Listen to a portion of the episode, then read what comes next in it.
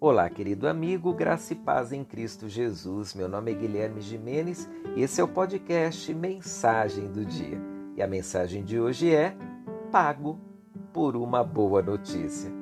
Se você quiser uma notícia ruim para o seu futuro, é só ligar sua televisão nos principais telejornais.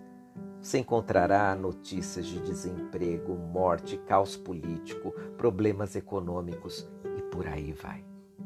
Um amigo me telefonou outro dia iniciou a conversa dizendo: Não me venha com notícias ruins. E ele estava certíssimo. Nós não precisamos de mais notícias ruins.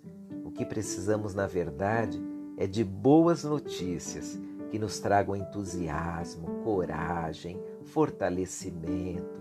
Precisamos de notícias que nos ajudem a construir expectativas de um futuro melhor.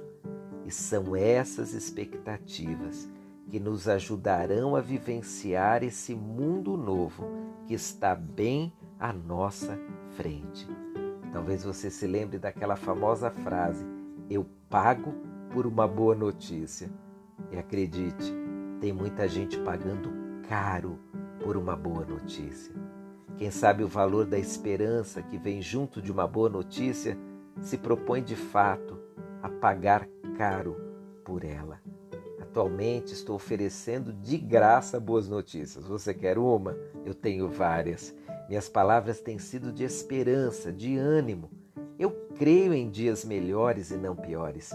Quero ajudar pessoas a olharem para o futuro com entusiasmo.